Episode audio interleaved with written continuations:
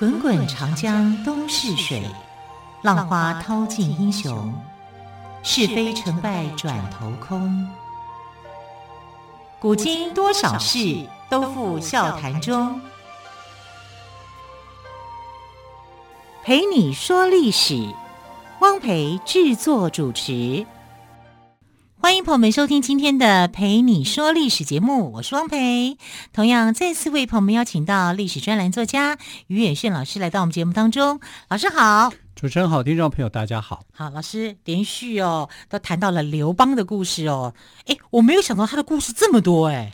呃，他的故事牵扯的人物啊也很多，也很多。对对对，那他主要的对手是谁呢？项羽。叫做对，就是项羽。啊，我们现在像下棋的时候，象棋不是有楚河汉界？对，这个楚河汉界，楚就是项羽嘛，嗯、汉界就是这个刘邦嘛。刘邦啊，所以这是很后来的一个发展。因为呃，秦朝被灭亡以后，进入的就是楚汉争霸的时期，嗯、也就是刘邦跟项羽的这个争夺战。哎，我真的很很难想象，刘邦从一个市井小民，他可以发展到跟项羽平起平坐，真的非还可以弄一个楚河汉界。对呀、啊，可是你要知道哦，这个项羽哦，打仗的时候从来没有打过败仗，他没有打过一场。你是说项羽吗？项羽，对。那为什么会输给刘邦呢？就唯一一场，也不是输给刘邦，是输给韩信。哦，对。因为刘邦每次只输这一场就致命了，对，就致命了，啊，就就没了，就整个天下就没了，啊，他就后来就在乌江自刎，啊，就是这个整个楚汉争霸的这个过程啊，是非常之曲折离奇，对，而且说真的讲是精彩度很高的，所以有很多的戏剧都会去扮演楚汉的一个故事啊，大概呃原因也是这样。那我们我们昨天讲到说刘邦呢。他变成了沛公以后，他就带着这个跟随他的人啊，想要原本想要自立为王，可是一想要自立为王是一件很艰困的啊，还不如去投靠别人。那他投靠的对象是谁？就是项梁。那项梁那个时候呢，可以讲就是说一方的霸主，非常的强盛，因为他们家世世代代都是楚国的将领，所以呢，这个楚国大家讲人心思楚啊。不是人心思秦呐、啊，人心思楚。当初楚怀王呢，呃，客死异乡，死在秦国里面，楚国人是非常心痛的，所以他叫怀王啊，就是呃一个谥号叫怀王。这个谥号很特殊，我就怀念他，我就想念他。楚国人非常喜欢这个君主，那君主说真的也没有多好啊，一样很贪财，很好色啊，对不对？被张仪耍得团团转。可是楚国人就怀念他啊，很很喜爱这个君主，一直到秦国秦变成秦朝以后，还是在怀念这样的一个君主啊。所以呃，陈胜吴广为什么会被打败啊？因为他们没有一个中心思想啊，就你不知道说你为什么为何而战呢？可是当时有一个很厉害的谋略家，叫做范增。范增呢，那个时候在项梁的阵营里面，他就跟项梁讲说：“呃，将军啊，如果你想要这个建立自己的一个呃争霸的一个地位的时候呢，其实你要知道楚国人在想些什么。楚国人在怀念他的君主，所以你要把这个楚国的君主的后人找出来，奉他为帝啊，让他当做真正的一个领袖。”在他的一个呃这样的安排之下，好，我们才有机会啊去建立国家的秩序。范增是一个很有智慧的人，他就跟呃项梁讲，为什么之前很多都会被章邯给打败？原因就是这样子，没有一个中心思想。可是你今天你是楚国的名将啊，然后你找了呃楚王来当这个领导人的话，这个向心力就会很强。啊，这个项梁就很能够接受他的意见，所以呢，就去到处去找，到处去找。后来他果然呢，就找到了一个，在一个呃地方找到一个牧羊人啊。这个牧羊人是楚怀王的孙子，叫做熊心。我们不是有句话叫说吃了吃了熊心豹子胆吗？对对对那豹子胆没有出现，只看到熊心，就把熊心给接回来，接过来啊，尊他为王。啊，就真的当当国王。那一样还是叫做楚怀王，因为他们太想念楚怀王，所以楚怀王有两个。楚国的历史上面呢，呃，有一个楚怀王死在秦国啊，另外就是、芈月时代那个是，对对对对，对 另外一个就是现在的楚怀王是啊、呃，楚怀王的孙子啊，叫做熊心啊，所以这个这样子一一来啊，就是整个反抗秦朝的队伍就形成了。啊，就是变成一个非常有力量的一个呃反秦的部队，在这个反秦部队还没有成立之前，也是秦始皇还在世的时候呢，这个项羽跟刘邦啊，就曾经有过一次的偶然的交集。那这个交集不是他们可能彼此都不认识谁是谁，但是呢，他们都看到了一个场面，这个场面就是秦始皇驾着车队，他一出来啊，车在巡逻的时候是六匹马。人家一般都是四匹马或两匹，他六匹马，六匹马拉着一辆车子这样子，好浩浩荡荡出来，而且队伍非常的长，有很多的仪仗队啊什么的哈。那这个呃车子也好，马也好，都是上等之选。嗯，所以他看到那个仪仗的时候呢，他这个两个人哦就不由得就是彼此赞叹了一下。结果刘邦就说。大丈夫当如是也。嗯，当一个男子汉就要当得像秦始皇那样子，哇，气派非凡。对啊，他就这么说。不错不错，刘邦还有一些志向，羡慕啦。对啊，就非常羡慕秦始皇的气派。那你知道项羽说什么？项羽说：“彼可取而代之，我可以取代他。”干掉他，哇，更有雄心壮志。对，就更有雄心壮志。所以他们两个人对秦始皇的车队的出巡啊，有不同的看法。当然，就显示说项羽的这个呃野心跟霸气哈，就更高一点。那回头我们来看项羽，项羽到底是一个什么样的个性？项羽的本名叫做项籍，籍是哪个籍？籍贯的籍哦，籍贯的籍。但我们很少去讲籍贯的籍啊，我们会讲到他的字啊，他的字叫羽，就是呃飞翔的意思啊，叫项羽。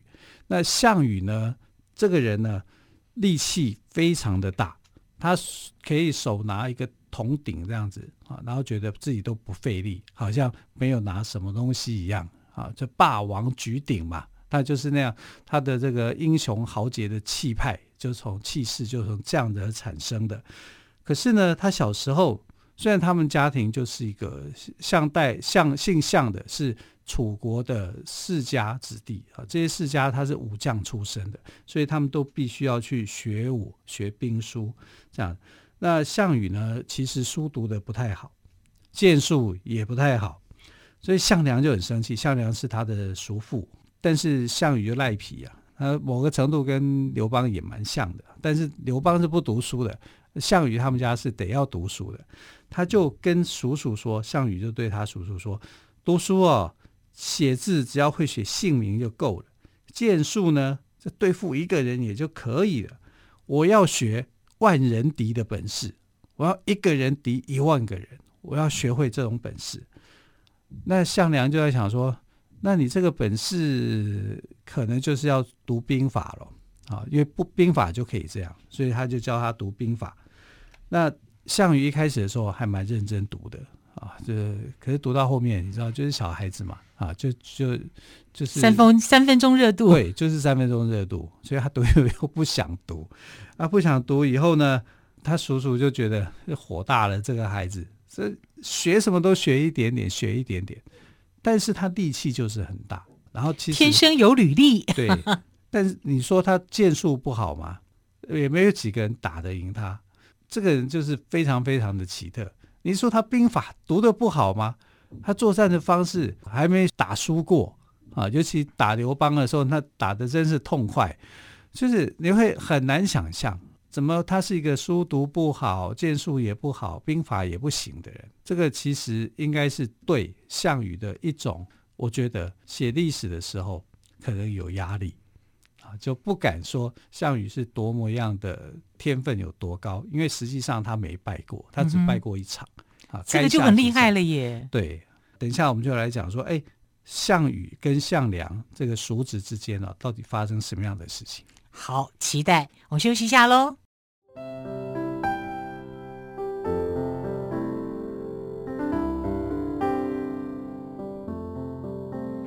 听见台北的声音，拥有颗热情的心，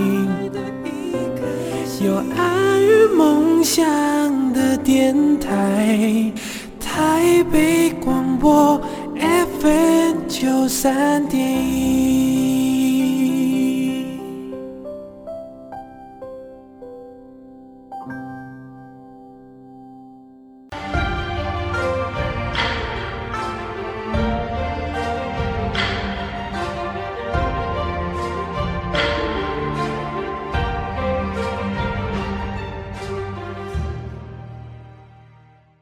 蓓你说历史节目，我是汪培。今天特别来宾，历史专栏作家于远炫老师跟我们谈的是项梁的反秦军。那么在音乐之前呢，老师特别有告诉我们说，要跟我们讲项羽跟项梁之间的关系哦。对，那诶，他们不是亲戚关系吗？是啊，他们叔侄啊。哦，叔侄、啊。所以你可以看得到，就是说叔侄的感情有时候就像亲如父子一样。嗯哼。啊，那这个项羽哦。非对他的这个项家是非常非常好的啊，所以他的这个情感里面呢，对呃自己的叔叔啊有很深的这个浓厚的感情。那项梁本身是豪杰型的人物，所以他也是一个不拘小节，很少就是说在乱世里面的人哦，如果你太讲究细节，就变得琐碎。所以你看，像刘邦也不拘小节啊，嗯哼，啊，然后这个项梁也是啊，但项梁跟刘邦的不拘小节又有点不一样，有一些差异，因为他就是名将之后，所以他们两个人，一个是贵族，一个是平民，平民跟贵族之间哦，不太能比的，所以你看项羽，他那种贵族气非常非常的强，很高傲的，那这个呃平民出身的刘邦啊。流氓气就很重，他就什么都可以，我什么样都可以委屈自己都没关系，我只要最后能够获胜，就算我输了一百次也没有关系。所以他从来没打赢过项项羽的，从来没打赢啊，是他的这个将军韩信打赢的。而自己本身他，你知道他就是他在几场战役里面呢，他根本不行，他不太能带兵。所以有一次，这个韩信跟呃，这个刘邦在那边谈的时候，刘邦就说：“你觉得我可以带多少兵啊？”他说：“哎呀，三四万就可以了，够了啊，啊，最多十万啊，就这样讲。”这个韩信就这样讲。那刘邦就不服气啊，啊，就说：“那你呢？”他说：“我随便了，越多越好，多多益善，就这样，成语就这样来，就这样来的。”对对对，好，你看韩信是很。也很骄傲的，为什么？韩信是贵族出身的哦，他是韩国的贵族出身，他也有这样的一个韩国的贵公子的那种气息在、嗯、啊，所以跟刘邦这种不太一样，不太一样的哈，就是差距是差很多的。那项项梁这个人呢，他想要打胜仗啊，一来是为国为国家为家仇国仇家恨。啊，他常常是记得心中的国仇家恨。那相对的，项羽也是这样，也是记得国仇家恨。所以他对秦朝的一切几乎都是用毁灭式的方式，人就屠杀，城就烧毁，就是这样子啊。他的做法是非常非常的极端的啊。但有可能就是说，呃，赢者写历史嘛，有可能是啊，汉代的史学家去写去污蔑。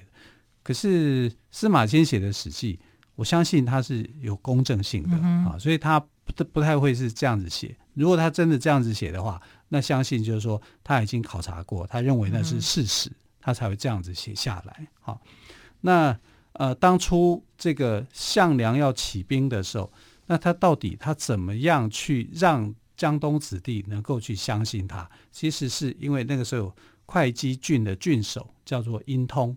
那这个人呢，他就想要趁这个机会去反抗、反叛，可是他需要有人来帮助他，他就去找项梁。项梁就说：“好啊，我帮我帮我帮助你，我可以，但我要带着我侄子来见见世面。”啊，那其实是项梁要杀掉这个殷通，他觉得你就是秦国的官吏，秦朝的官吏，怎么可能让你来带领？好，所以他就把这个殷通给找过来，英通找他嘛，他就顺这个势就来了。来了以后呢，他就刚到，还没说要做些什么时候，项羽就从外面冲进来，就把他给杀了。以迅雷不及掩耳的速度，迅雷不及掩耳就把他给杀了。这会稽郡就没郡守了，没有郡守，那就谁的天下了？那就是项梁的天下，嗯、啊，他们叔侄的天下。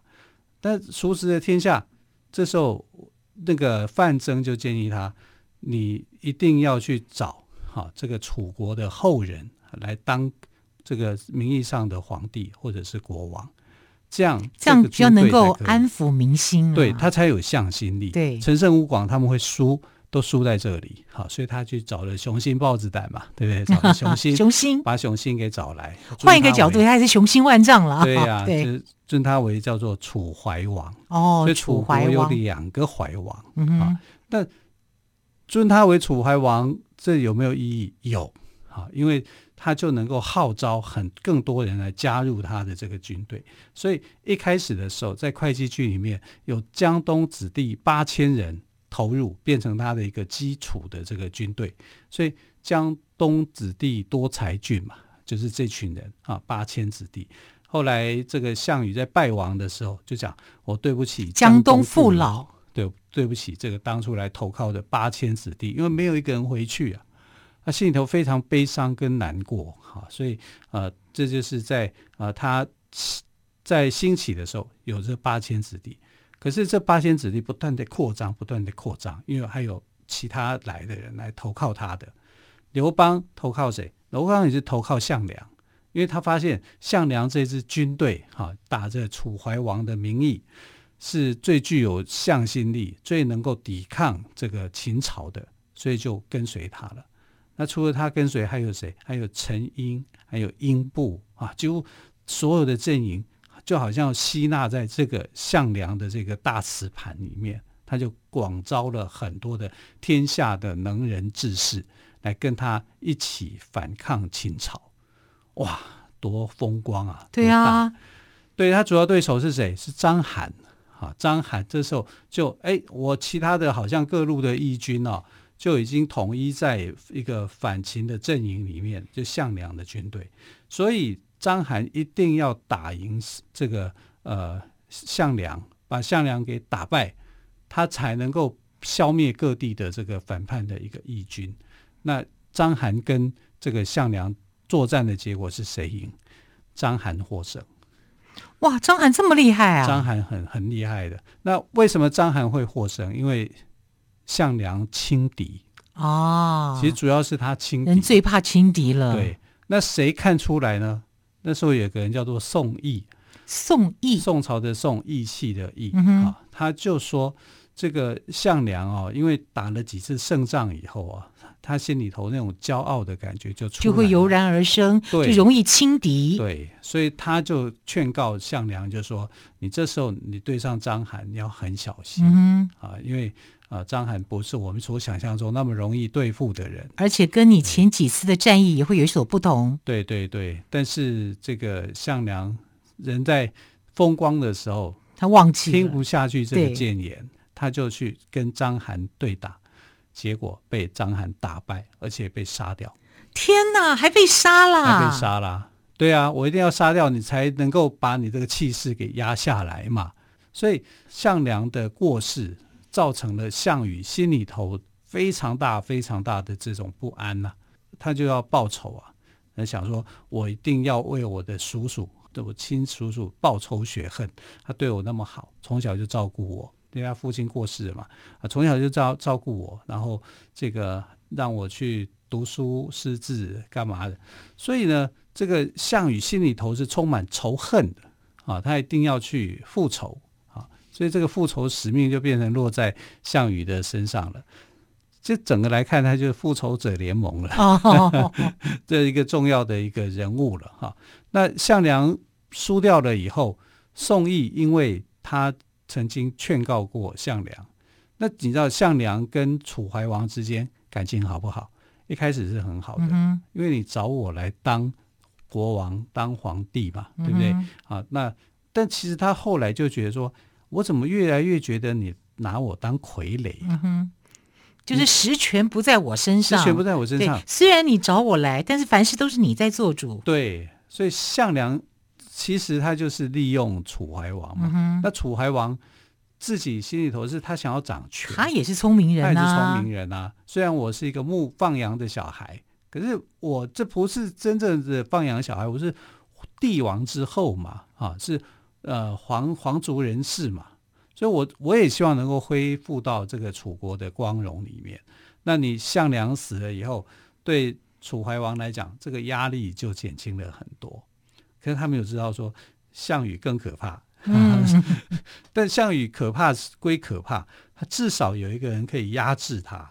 那个人压制他的人是谁？就是宋义嘛。啊、嗯，那宋义呢？所以他就重用了宋义，然后称宋义为亲子冠军。啊，亲就是一个名称嘛，然后就讲说冠军，那意思就是你是最强的，你可以取代的。啊，当让他要来去，那这样项羽心里会不会不舒服啊？会不舒服啊？对啊，他只。我觉得我是最强的，你找另外一个说他比我强，对，他才是最强的。对，因为是，因为当时的这个将领来讲，项梁是主将，嗯哼，可是人家主将死了，只有主将死了被换下来，一定被换下来嘛？换谁？项羽一定觉得是我换他，换他，但不是，是换上了宋义。宋义对，宋义呢当主将，然后这个呃项羽变成次将，就是你还要听命于主将。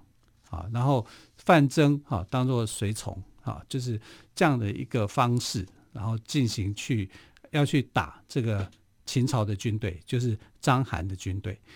那章邯的军队很难打，楚怀王为了要鼓励大家能够赶快去把这个秦朝的势力给消灭，他就做了一个约定：这个谁能够先打下关中的人，我就封他为王。因为这个时候大家都是将领。包括刘邦一样的都是将领，嗯，各地都有将领，所以呢，谁先入关中，我就称他为王，我就封他为王。结果最后谁先进入关中呢？谁啊？刘邦。刘邦，哇，我完全无法想象，那一定是有人帮他嘛？张良帮他啊？对，对，后来就引发了危机。这故事告诉我们，用对人很重要。对对，好，引发的危机就叫鸿门宴。鸿门宴，哇，这个故事实在是太精彩了！希望有机会呢，岳轩老师也能够再跟我们听众朋友分享这个故事。好，亲爱的朋友，时间的关系，我们就明天再会，拜拜。